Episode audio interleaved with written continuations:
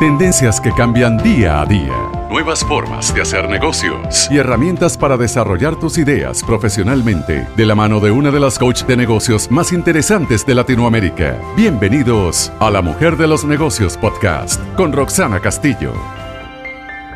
Y me preguntan por allí porque yo siempre hablo en mis redes sociales del neuroemprendimiento y hoy quiero darte toda la información posible de lo que significa neuroemprender. Y desde ahora en adelante quiero que te consideres una neuroemprendedora, al igual que yo. ¿Y cómo es eso? ¿Qué es eso? ¿Cómo se come? Seguramente te preguntarás. Bueno, el neuroemprendimiento lo podríamos definir como una reestructuración de nuestros valores tradicionales y de nuestras propias creencias, la mayoría de ellas limitantes con respecto al dinero, al emprendimiento, a la libertad financiera, al rol de la mujer en la sociedad y su participación activa dentro de la economía global como empresaria independiente y exitosa. Ajá, ese es el neuroemprendimiento. ¿Y cómo hago para neuroemprender? ¿Qué herramientas necesito? Te estarás preguntando tal vez. Y aquí estoy yo para contestarte.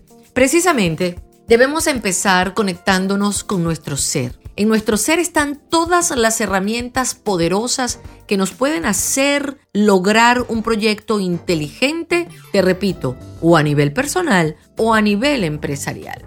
Nosotros cuando decidimos emprender traemos todo nuestro ADN, toda nuestra cultura, todas nuestras creencias limitantes, nuestros miedos, pero también traemos nuestra alegría, nuestras capacidades y nuestros talentos conocidos o visibles y también los invisibles, porque hay unos talentos por allí que debes activar.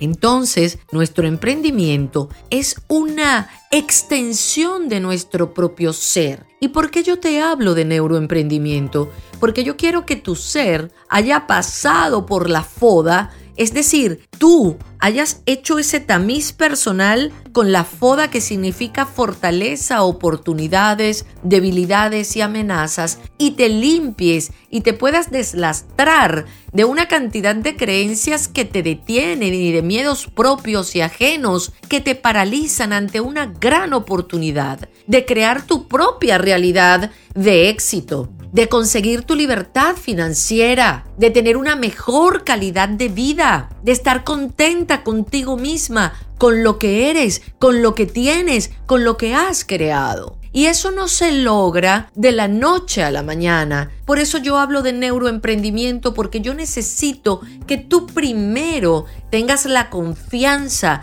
y la honestidad de conectarte contigo misma y saber dónde están tus fortalezas, ¿Dónde están tus talentos visibles y tangibles? ¿Dónde están tus oportunidades? ¿Dónde están tus debilidades? Eso es lo que no queremos ver. Y nos tapamos con una fachada de empoderamiento femenino, cosa que yo sí creo, yo sí creo en el empoderamiento femenino y sí creo en que nos podemos empoderar para lograr lo que nosotras queremos lograr, no lo que la sociedad nos impone como empoderamiento, que es ser millonaria, tener grandes carteras, excelentes zapatos, tener como esposo o como novio el Adonis del año, entonces dices, ay, esa mujer está empoderada, mira cómo tiene dinero, mira cómo viaja, mira todo lo que tiene, porque ponen todo fuera de su ser, el logro lo ven fuera pero cuando tú realmente te empoderas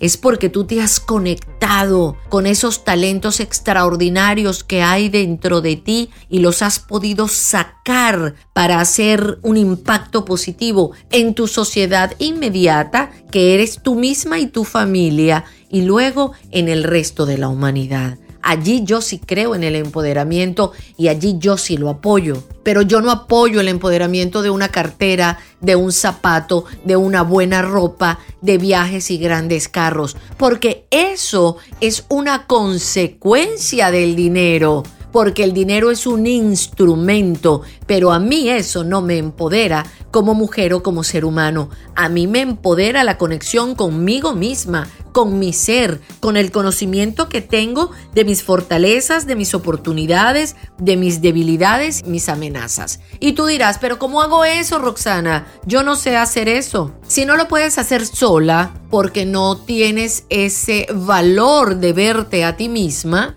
Lo puedes hacer con un acompañamiento, lo puedes hacer conmigo o lo puedes hacer con otro profesional. Yo estoy preparada para ello a través de mi conocimiento, mi preparación como coach, yo te puedo ayudar a trabajar esa foda para que tú luego comiences a desarrollar tu proyecto personal o empresarial. Y te digo todo esto porque, como lo mencioné anteriormente, nuestros proyectos, nuestros emprendimientos son una extensión de nuestro ser y llevamos a ello todo lo que somos. Y si en ese todo lo que somos hay una cantidad de creencias limitantes, de creencias que nos detienen, de miedos propios y de miedos ajenos, de experiencias y ciclos que no hemos cerrado, de procesos que tenemos abiertos, créeme que nuestro emprendimiento va a ser un espejo de todo nuestro ser que puede estar tal vez no alineado, no en paz y no dispuesto a enfrentar el riesgo y el trabajo y la disciplina y el método que requiere emprender cualquier proyecto que es un plan de vida.